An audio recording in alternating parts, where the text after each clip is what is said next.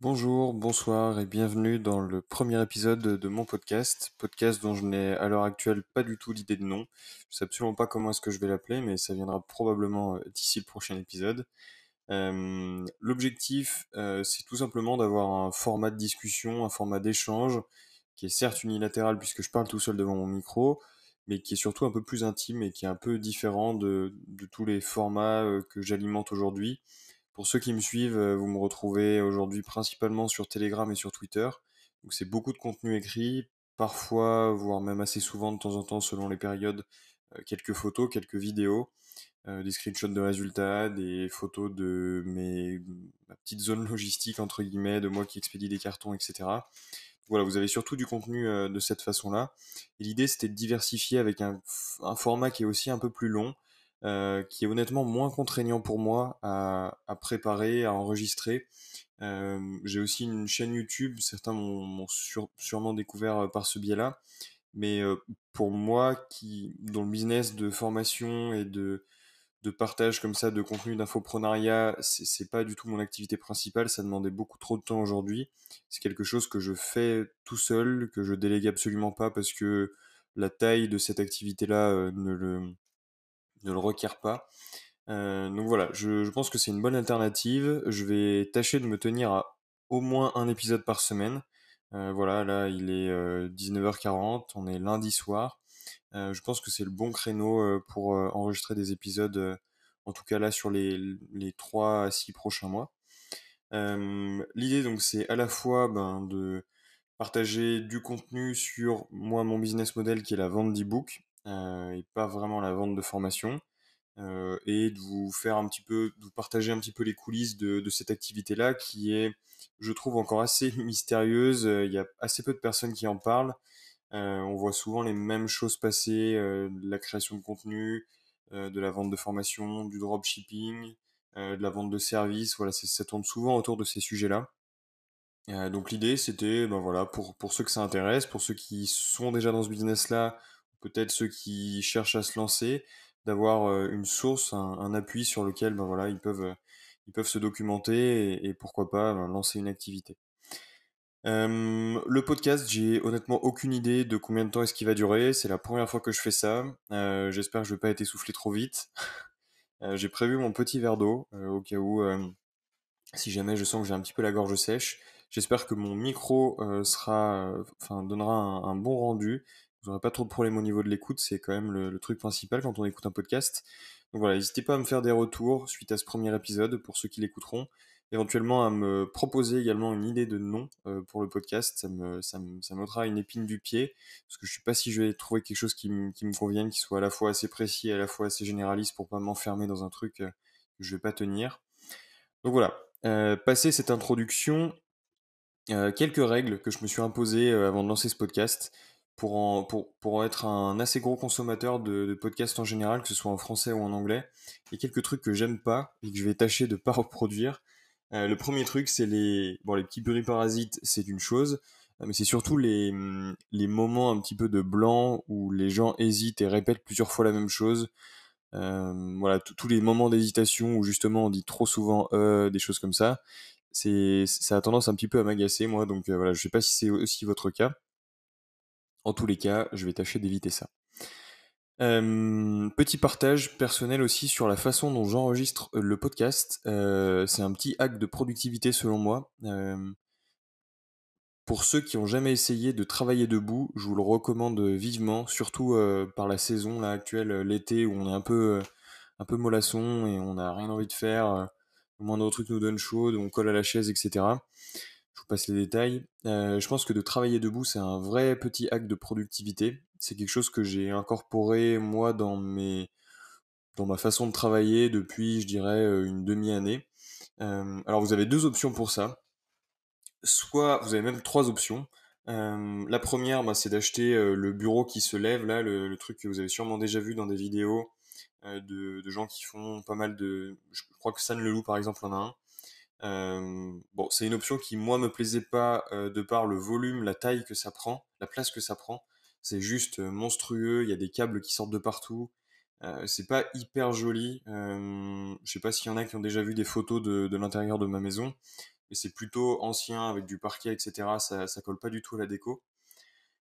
Donc voilà, moi j'ai plutôt opté pour une autre option. C'est, alors je sais pas exactement comment ça s'appelle. Ça fait une espèce de plateforme sur des pieds assez hauts avec des petits rangements. Il y a un petit bloc de rangement. ça fait vraiment comme un pupitre assez haut et avec des petits, des petits barreaux au niveau des pieds pour que moi, bah, justement, je puisse caler mes pieds. Voilà, ça prend pas de place. Ça se met bien dans une, ça se met un peu partout. Vous pouvez le trimballer où vous voulez dans votre maison. Et honnêtement, c'est super pratique. Moi, je sais que quand j'ai le matin, quand je me lève par exemple et que je check mes mails, le reporting de la veille, etc., je me mets à cet endroit-là, je l'ai calé à côté de la fenêtre et c'est plutôt agréable. Voilà, et sinon, bah, c'est tout simplement la méthode euh, un petit peu plus, je dirais, artisanale, où vous allez empiler des boîtes de chaussures, des livres, etc. Je parle bien sûr en connaissance de cause, j'ai commencé comme ça. et si vous voyez ben, que ça vous plaît, pourquoi pas essayer de, trouver une alternative à ça. Voilà, donc ça c'était le, décor un petit peu que je plante. Euh, on va enchaîner sur une anecdote perso euh, et en même temps un partage euh, un peu de, de connaissances, je dirais, de... Ouais, voilà, c'est une anecdote perso. Du coup, en ce moment, j'ai une, une passion pour les family business. Je sais pas si ça va parler à tout le monde, mais en gros, j'entends par là tout ce qui est un peu les, les dynasties familiales. Pour ceux qui connaissent pas une dynastie familiale, on estime que c'est quand une entreprise, euh, si je dis pas de bêtises, s'est passée euh, au moins entre six générations. Euh, typiquement, la famille Hermès, la marque de luxe que vous connaissez sûrement, c'est une dynastie familiale. la marque Louis Vuitton, ça, il me semble que ça a été une dynastie familiale, mais aujourd'hui ça l'est plus. voilà, c'est passé entre les mains de la famille Vuitton, euh, d'un certain Henri Racamier et ça a été racheté par euh, euh, notre cher Bernard Arnault. Voilà. Passer cette petite introduction sur les family business, pourquoi est-ce que ça me passionne Parce que je trouve qu'il y a énormément de valeurs qui, moi en tout cas, me, me parlent. sur la transmission, sur la notion d'héritage, sur le fait de construire quelque chose de stable, de durable, euh, personnellement, quand je me suis lancé, donc à l'époque c'était en dropshipping, en e-commerce, il y avait vraiment un truc qui m'obsédait et ça, continue un petit peu de m'obséder. Euh, c'est vraiment ce côté de je construis quelque chose qui va durer. J'ai pas envie de m'investir dans quelque chose que je vais faire pendant peut-être un, deux, euh, cinq ans pour que ben, dans une dizaine d'années, ben, je me retrouve avec un truc qui a plus trop de valeur, qui a juste été là pour surfer sur une tendance, où, euh, ben, où j'ai pas vraiment capitalisé sur mes clients, sur ce que j'ai créé, etc. Voilà, c'est vraiment le truc qui me qui, qui un peu et qui m'horripile toujours. J'ai pas du tout envie de, construire quelque chose pour être dans cette optique-là. Donc ça a été euh, une obsession et de, me dire ce que je fais là, il faut que ça me serve aussi dans 10 ans et idéalement peut-être qu'un jour je pourrais le, transmettre à quelqu'un. Voilà. Et donc par extension, bah, je me suis intéressé aux, entreprises euh, familiale, et aux personnes qui arrivaient à construire ça from scratch, comment est-ce qu'elles faisaient pour se le transmettre, quelles avaient été un petit peu les, les caractéristiques, les, critères qui ont fait leur succès. Et à chaque fois, honnêtement, on retrouve le même schéma un petit peu. Hein. Euh, je vais vous partager deux livres que moi je vous recommande de lire, et après je vous, je vous expliquerai un petit peu les, moi, ce que je vois qui se répète dans chacune des histoires.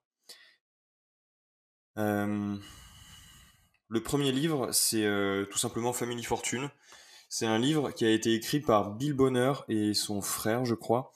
C'est deux types qui ont une, je crois que c'est la plus grosse newsletter euh, dans le domaine financier aux États-Unis. Euh, ça s'appelle Agora Publishing pour ceux qui connaissent.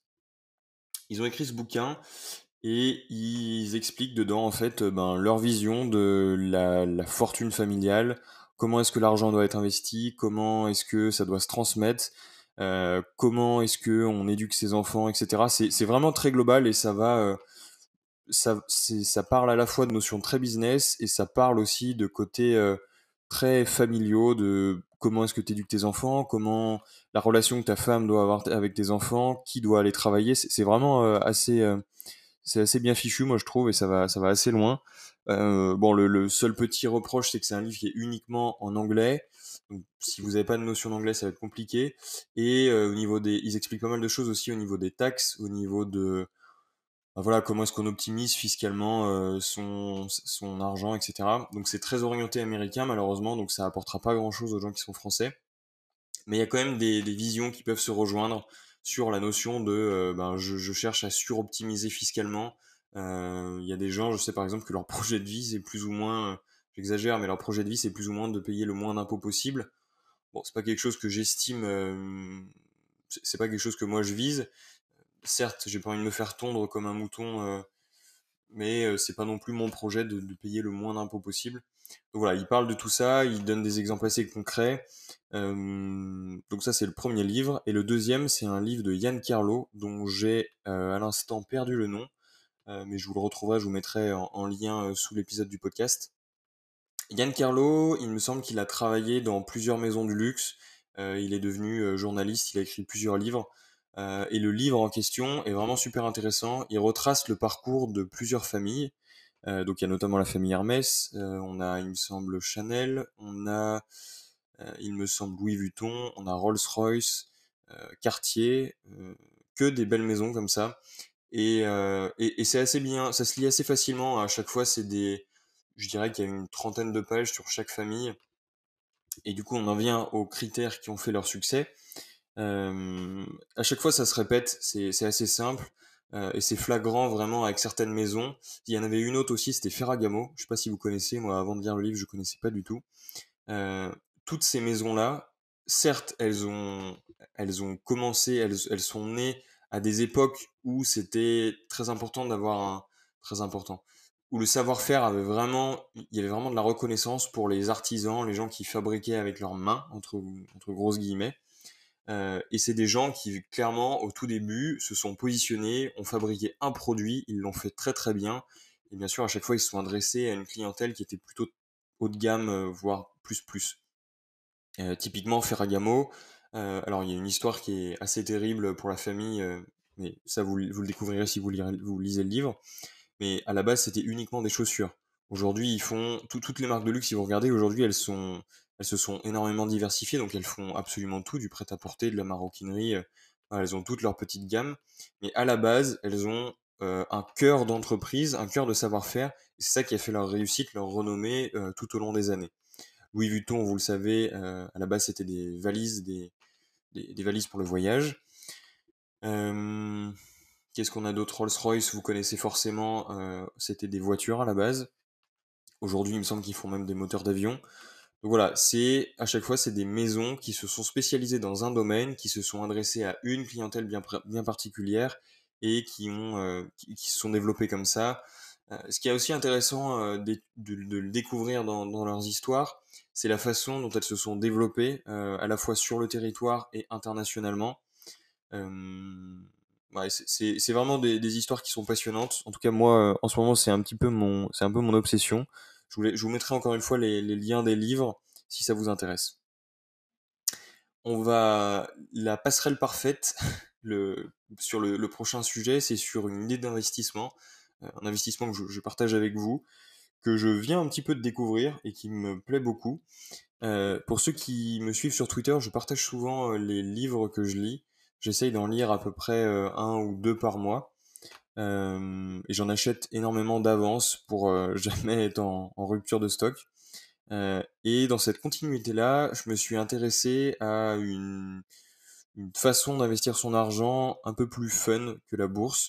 Tous les mois, je place pas mal d'argent en bourse, mais bon, c'est pas hyper marrant. Donc j'ai découvert qu'on pouvait aussi investir dans les livres anciens, des livres avec des relures particulières, des, des, des, des dessins particuliers faits par des personnes avec des, des noms euh, particuliers, typiquement euh, des livres qui auraient où il y a des dessins de Pablo Picasso, des choses comme ça. Alors je dis pas du tout que j'ai un livre de Pablo Picasso, pas encore en tout cas. Mais voilà, c'est en tout cas euh, quelque chose que je découvre. C'est un vrai placement d'argent qui est intéressant, qui est même un petit peu moins risqué que l'art de, de, tout ce que j'ai pu lire aujourd'hui. Il y a moins cette notion de la cote de l'artiste, etc. Là, on est vraiment sur le livre, il a un sujet euh, qui a une tendance, euh, qui a une valeur en tout cas, il a une façon d'avoir été relié qui peut apporter de la valeur, l'auteur ou les dessinateurs qui peuvent encore apporter de la valeur, euh, et les dessins éventuellement et l'âge du livre. Tout ça, c'est des critères qui, une fois cumulés, vous donne la valeur d'un livre et c'est quelque chose qui est plutôt stable dans le temps, voire qui a tendance même plutôt à augmenter, puisqu'en général, c'est des, livres qui sont, qui sont faits, qui sont imprimés dans série limitée. Donc on n'en a pas des, milliards qui sont imprimés. voilà, il y a une notion de rareté qui est aussi intéressante. Euh, donc voilà, c'est euh, le mon petit investissement plaisir que je vais je vais commencer à mettre en place. Pour ceux que ça intéresse, vous pouvez euh, aller vous rendre vous rendre sur le site livre-rare-book.com. vous avez des livres qui vont de 50 euros à là je vois j'en ai un sous les yeux qui vaut 1400 euros. Bon, pourquoi pas. Voilà, petit pour, ceux qui aiment les livres, en tout cas pour ceux qui aiment le papier, je trouve que c'est une super idée d'investissement. Attention, euh, pour ceux qui se lancent là-dedans, attention aux conditions de conservation. Euh, ça reste des œuvres qui en général sont assez anciennes. Elles craignent la lumière, elles craignent l'humidité. Attention à la poussière. Si vous avez des animaux, faites attention aux griffes. Ça peut vite devenir euh, dangereux et terrible. Donc voilà, hormis ces, ces, petits critères-là et la place que ça peut prendre aussi, si vous commencez de lâcher 1000, 2000 euros dans un livre, euh, bah, il faut le mettre dans une vitrine potentiellement, euh, voilà, essayer de, bien le ranger, bien, le conserver. Donc voilà, mais hormis ces, critères-là, moi je trouve que c'est un investissement qui est plutôt sympa, qui est moins compliqué que l'art, euh, et c'est accessible honnêtement à, tous les prix. Hein. Vous, pouvez acheter, je vous l'ai dit, des livres à 50, 70 euros, 100 euros. Vous avez déjà des, jolis livres. pour continuer là-dessus, j'en parlerai sûrement plus dans d'autres épisodes.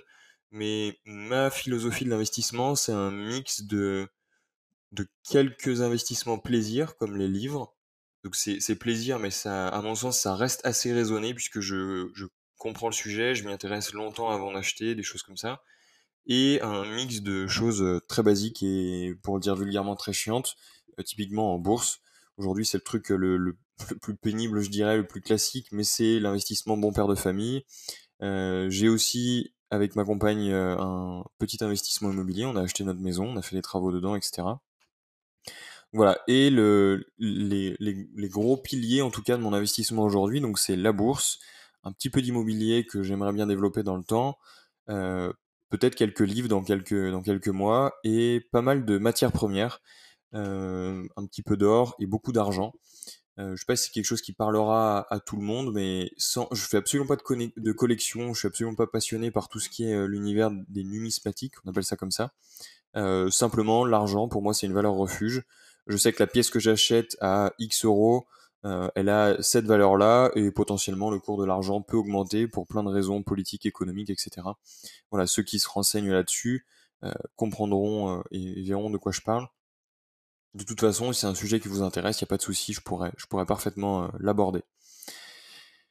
On va rentrer dans le cœur du sujet et de, mon expertise. J'ai aucune idée de l'heure qu'il est, de combien de temps. Donc ça fait une vingtaine de minutes que j'enregistre. Je pense honnêtement que ce premier épisode fera à peu près, euh, fera à peu près une grosse demi-heure. Je pense que j'arriverai pas à tenir plus longtemps pour l'instant. Euh, donc, pour ceux qui me connaissent pas, c'est vrai que j'aurais pu commencer par me présenter.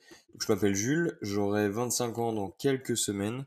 Euh, et depuis à peu près 3 ans, euh, en gros, mon activité, c'est de vendre des PDF sur des sites Shopify et sur Amazon KDP sans jamais montrer mon visage. Euh, tous les sites que j'ai développés, tous les produits que je vends, ils sont complètement décorrélés de mon activité. Et c'est d'ailleurs ce qui m'a permis de vendre, je crois, 3 ou 4 sites depuis que j'ai commencé j'ai un site. Mon activité aujourd'hui est structurée euh, euh, autour d'un site mère, je dirais. C'est un des premiers que j'ai lancé, qui a, qui a, rapidement pris et qui m'a permis de rapidement vivre de mon activité. Autour de ce site-là, ben, j'ai dupliqué le business model qui est la création d'e-book, d'en faire euh, autour d'une marque, d'une niche très précise, de créer un petit, euh, un petit catalogue produit de, d'une dizaine de PDF et de, développer ça euh, sur le long terme en SEO, par email, avec de la publicité, etc. Euh, donc ce site mère, des petits sites satellites, certains je garde, euh, et en général, je vois plutôt ça comme de l'incubation, entre guillemets, entre 1 et 2 ans, et au bout d'un certain temps, je revends le site avec tous ses actifs. D'où les 3-4 sites que j'ai vendus depuis que j'ai commencé. Voilà pour mon activité. Pour ceux qui connaissent pas Amazon KDP, euh, KDP pour Kindle Publishing, c'est tout simplement la branche d'Amazon qui vous permet de d'éditer, de vendre des livres Kindle et des livres brochés et même des livres reliés. Voilà, ça, coûte 0 euros de créer un compte. Euh, c'est pour moi le business model le plus accessible aujourd'hui. Ça coûte rien. Amazon prend simplement, simplement entre guillemets, parce que c'est une commission qui est quand même assez importante, mais ça reste juste ça. Ça coûte rien d'héberger ses livres sur Amazon et euh, au contraire, ça vous permet de le mettre sous le nez d'énormément de personnes. Voilà pour mon activité. L'idée de, ce podcast à la base, c'était de vous expliquer un petit peu comment est-ce qu'on peut devenir l'expert de sa niche quand on, quand on veut euh, se lancer dans ce business model-là, de la vente d'e-book c'est clairement le nerf de la guerre selon moi. C'est pas toute la partie rédaction qui est la plus importante. Une fois qu'on a compris et qu'on maîtrise le process, ça se fait assez rapidement. Mais clairement, le point clé pour moi, c'est le choix de la niche et comment est-ce que vous l'abordez. La niche du sport euh, et même du fitness en général, elle peut s'aborder mais de, de 100 façons différentes. Dans le fitness, vous avez le fitness en soi, ça pourrait être une niche euh, en, elle-même. Euh, vous avez euh, la musculation, vous avez le crossfit, vous avez l'haltérophilie, vous avez le bodybuilding. Tout ça, c'est des sous-niches et une seule, vous avez besoin d'une seule de ces sous-niches pour débuter un business, lancer un petit, PDF, un e-book et ensuite développer une marque un catalogue produit autour de cette thématique-là. Juste avec ça, vous pouvez vous sortir de 2 à 5 000 euros. C'est une fourchette assez large parce que selon la, sous-niche que vous choisissez, le public est plus ou moins large, mais c'est 2 à 5 000 euros que vous pouvez gagner par mois en vendant des PDF. Donc zéro coût d'expédition, euh, la traduction, l'internationalisation est assez simple. Voilà, il y, a plein d'avantages. Je les partage souvent sur Twitter. Vous les connaissez, je pense aussi. Euh, voilà, il y, y, a assez peu de barrières à l'entrée une fois que vous avez sélectionné la niche correctement. Il y a pas mal de personnes qui font l'écueil de se dire ma niche c'est hmm, je choisis le fitness pour les femmes qui veulent perdre du poids. En général, c'est tout le temps ce schéma-là, ou alors je fais des recettes saines avec uniquement des légumes, des choses comme ça. Il y a énormément aussi, je vois souvent le dressage canin pour les gens qui viennent d'acheter un chien. Tout ça, c'est des trucs un peu bateaux, honnêtement. Et encore une fois, quand je vous ai expliqué le schéma des niches sous-niches, il faut pas aller dans... Enfin, moi, je, considère qu'il n'y a pas forcément besoin d'aller dans ce détail-là de... Euh, c'est le fitness pour perdre du poids. Pour moi, le fitness pour perdre du poids, c'est un livre. Le fitness pour prendre du muscle, c'en est un autre. Et du coup, votre marque, le nom d'auteur que vous allez créer, il doit être autour du fitness et pas du fitness pour perdre du poids. Euh, parce que le problème de choisir fitness pour perdre du poids, vous vous enfermez tout de suite dans une catégorie. Et très clairement, euh, c'est, ça va être compliqué d'en sortir et de développer un catalogue produit, une marque que vous allez pouvoir pousser sur le long terme. Après, ça reste ma méthode. Certaines personnes vont choisir ce positionnement-là, mais très clairement, ça collera pas avec ma méthode. Choisir le process de euh, maigrir, euh, le fitness pour les femmes euh, de plus de 30 ans, ça pour moi c'est un produit qui va dans un tunnel de vente. vous bourrinez un petit peu en publicité, avec de l'email, etc. Vous poussez votre produit jusqu'à ce qu'il en puisse plus, et ensuite vous changez. Et clairement, c'est pas ma méthode. Je vous l'ai dit au tout début de ce podcast. Moi, ma vision du, des choses dans l'entrepreneuriat, c'est de créer quelque chose qui dure au moins 5, 5 à 10 ans. J'ai pas encore ce recul-là, mais pour l'instant, comme je vous ai dit, mon, plus vieux site, il a 3 ans, et j'espère bien le pousser au moins jusqu'à 5-7 ans minimum. Donc voilà, passer ça, euh, ça c'est un petit peu les bases, la façon dont je vois les choses. Le choix d'une niche, comme je vous disais, c'est vraiment quelque chose de crucial. Euh, j'ai quelques bonnes pratiques à vous partager pour euh, bien la choisir. la première, c'est assez basique. vous partez du référencement naturel, du SEO. Euh, donc tout simplement, euh, vous avez une petite idée de thématique. Donc là, l'idée, c'est plutôt de partir d'un sujet assez large. Euh, typiquement, si on prend le... On va reprendre encore mon exemple de la musculation. la musculation, vous allez sur un outil comme, je sais pas, Uber Suggest ou Answers the Public. Vous avez, c'est des outils qui sont freemium. Vous avez, je crois, trois utilisations par jour gratuites. Vous tapez votre mot-clé et vous regardez dans idées de mots-clés, questions, euh, suggestions, etc. Et vous essayez de voir un petit peu qu'est-ce que les gens cherchent, qu'est-ce qu'ils se demandent, qu'est-ce qui les intéresse le plus. Et surtout, vous essayez de voir si vous, il n'y a pas, pas une petite étincelle, mais un, petit coup de cœur, une petite affinité, je dirais, avec euh, un de ces sujets-là. Euh, et ça vous aiderait potentiellement bah, à développer quelque chose. ça, c'est la première chose, donc avec le SEO. Vous pouvez aussi, dans la continuité avec le SEO, aller sur Google Trends, voir un peu les tendances sur musculation, euh, qu'est-ce qu'il y a en requêtes associées, requêtes populaires en ce moment, et essayer de voir sur euh, plusieurs périodes de temps, euh, sur les 12 derniers mois, sur les 5 dernières années, depuis 2024, voilà, de voir un petit peu ce qui, comment est-ce que ça se profile pour tel ou tel sujet. Dans la même veine, vous avez des outils en ligne gratuits, en tout cas freemium, comme Exploding Topic, je ne sais pas si vous connaissez, Exploding Topic, alors c'est plutôt, c'est surtout orienté marché américain, euh, mais ça donne quand même des insights que je trouve vraiment pertinentes euh, pour peut-être identifier des modes, des tendances qui arriveront euh, plus tard en France, peut-être en Europe. L'idée, ben, c'est tout simplement qui, par thématique, sport, loisirs, cuisine, etc. Il vous fait ressortir les sujets qui sont en train d'exploser. Donc là, si par exemple, j'ouvre un petit onglet Je vais sur Exploding Topic.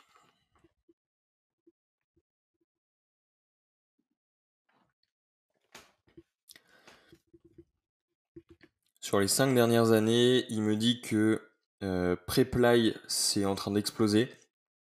Donc apparemment c'est une marketplace euh, euh, qui doit apprendre aux gens comment apprendre une langue étrangère. On a Nomad Visa qui ressort. On a Drop Servicing, Undraw, Undraw qui est apparemment une solution open source.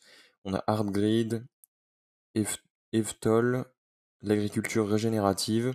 Ça, par exemple, ça, moi, quand je lis ça, l'agriculture régénérative, moi, j'ai une petite, là, j'ai une petite lumière qui s'allume dans mon cerveau et je me dis qu'il y a peut-être quelque chose à creuser, un sujet qui potentiellement peut être facilement adaptable en e-book. Euh, donc apparemment c'est une approche de l'agriculture qui ne se limite pas aux impacts négatifs à l'environnement, mais qui essaye de l'améliorer, etc. Et si vous cliquez du coup sur le, sujet, vous avez en dessous des sujets associés. Vous avez urban agriculture, underground agriculture, sustainable agriculture. Tout ça, c'est des sujets. Là, clairement, là, c'est une niche euh, que vous pouvez euh, taper et qui moi me paraît super intéressante. soit l'agriculture régénérative, je sais pas trop ce que c'est. Euh, j'ai une vague idée, mais je ne saurais pas exactement dire ce que c'est. Sinon, agriculture urbaine, ça pour moi, ça me paraît clairement être un sujet euh, tendance. Bref, Exploding Topic, mine d'or, euh, à utiliser sans modération sur les niches que vous exploitez en ce moment pour peut-être améliorer votre positionnement sur des sites existants ou si vous souhaitez lancer une nouvelle activité ou lancer une activité from scratch. Euh, et la dernière petite chose, bon, c'est le truc hyper basique, hein, vous partez de vos passions et vous voyez ce qui en ressort.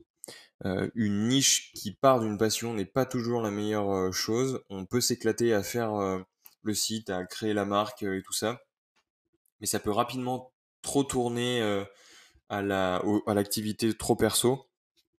C'est-à-dire que ben, les, les gens vous comprennent pas forcément, vous n'arrivez pas à trouver votre public cible, euh, mais c'est aussi un avantage euh, ultra concurrentiel parce que vous connaissez très bien les, les problématiques que les gens ont dans cette thématique. Euh, moi, à chaque fois, j'ai essayé de faire en sorte de toujours lancer des sites dans des thématiques que je connaissais un petit peu, que j'avais pratiquées, parce que c'est toujours plus simple pour adapter le vocabulaire, les images qu'on choisit, les produits qu'on crée, les sujets qu'on qu'on va, les sujets qu'on va aborder dans le blog, etc. Ok, donc ça, c'est pour le, choix de la niche.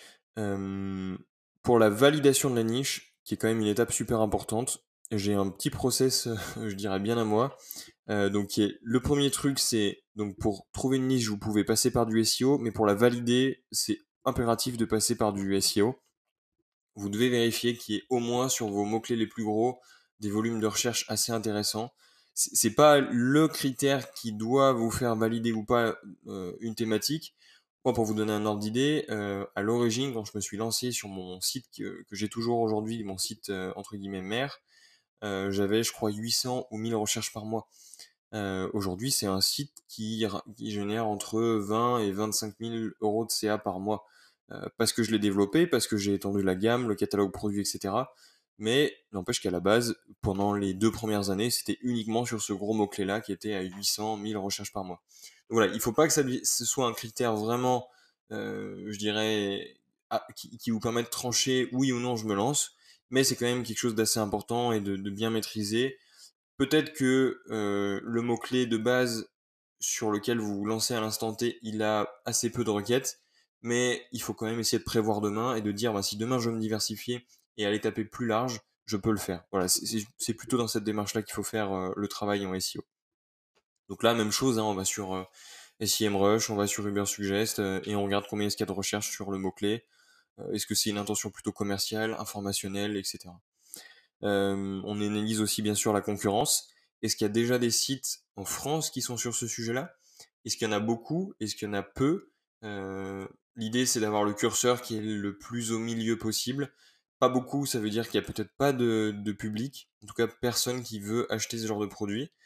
Peut-être aussi que ça peut être une grosse opportunité, donc c'est à tester, mais assez rapidement avec un seul produit, à mon sens.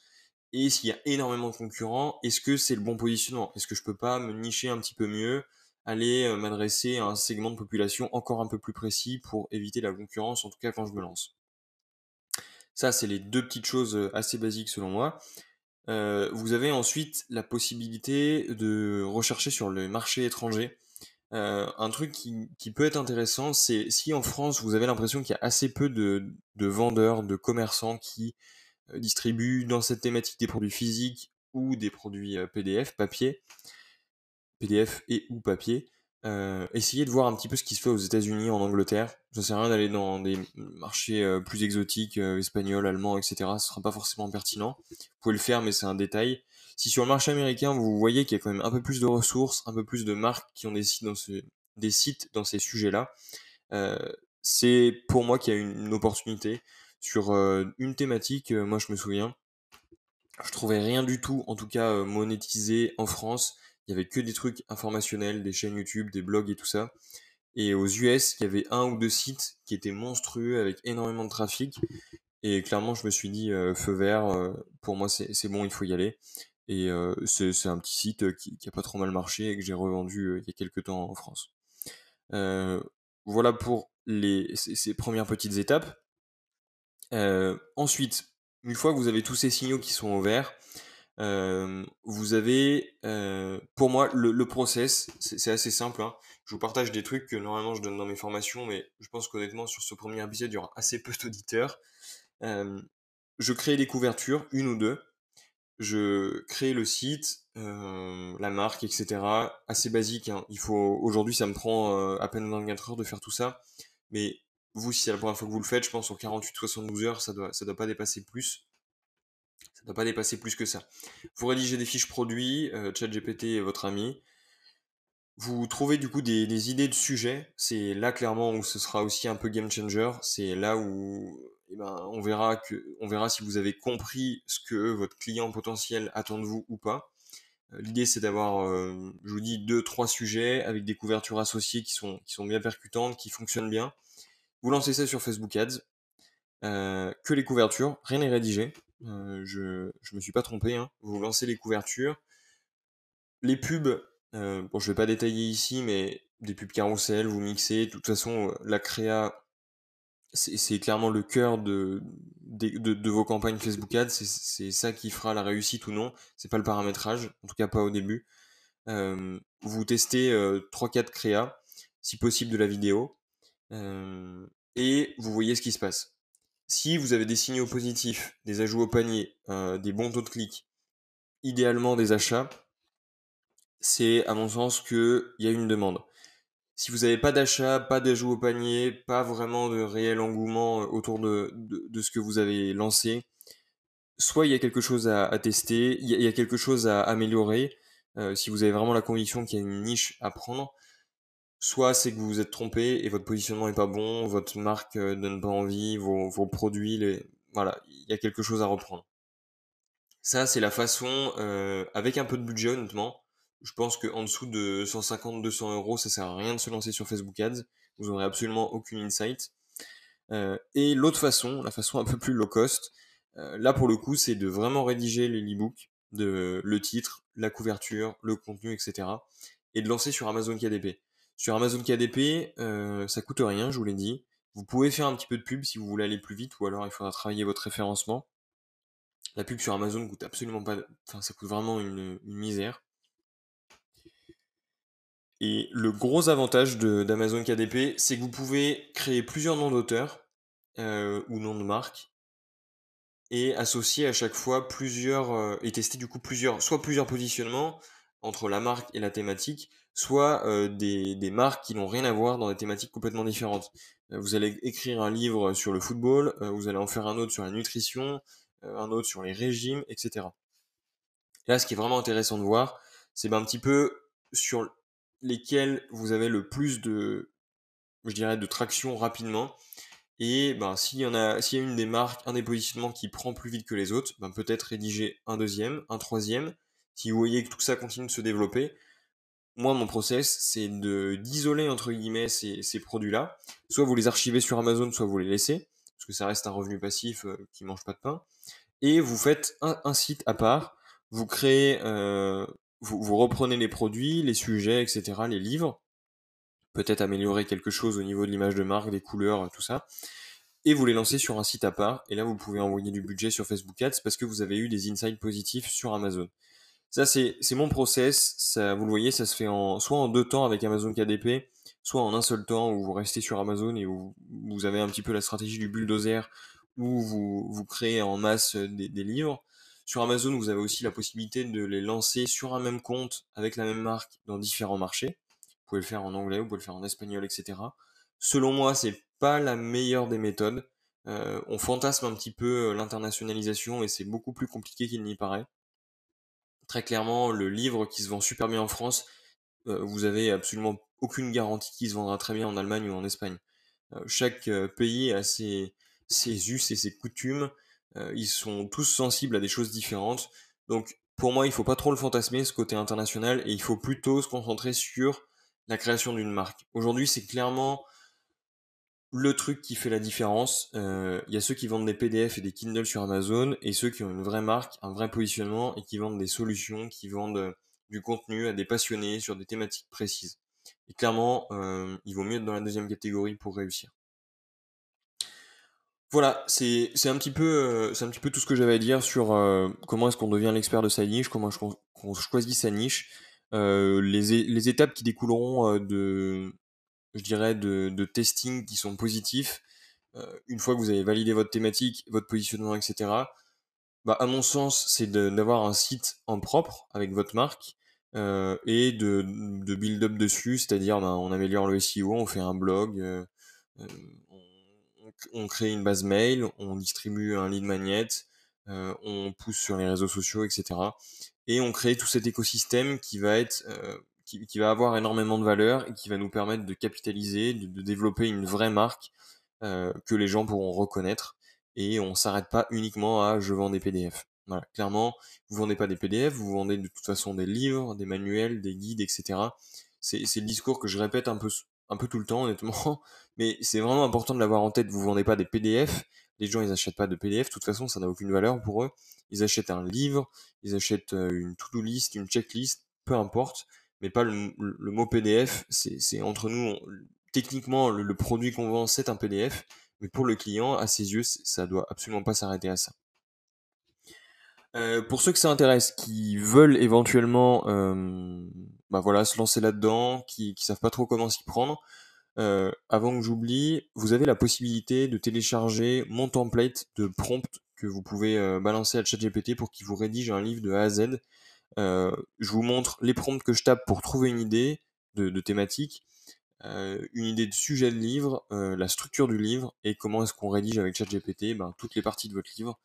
ça vous permettra de gagner énormément de temps et j'espère que ça aidera certains débutants qui hésitent un petit peu à se lancer ou qui ont trouvé une idée sur euh, l'outil Exploding Topic que j'ai pu vous partager, qui savent pas trop comment s'y prendre pour le rédiger.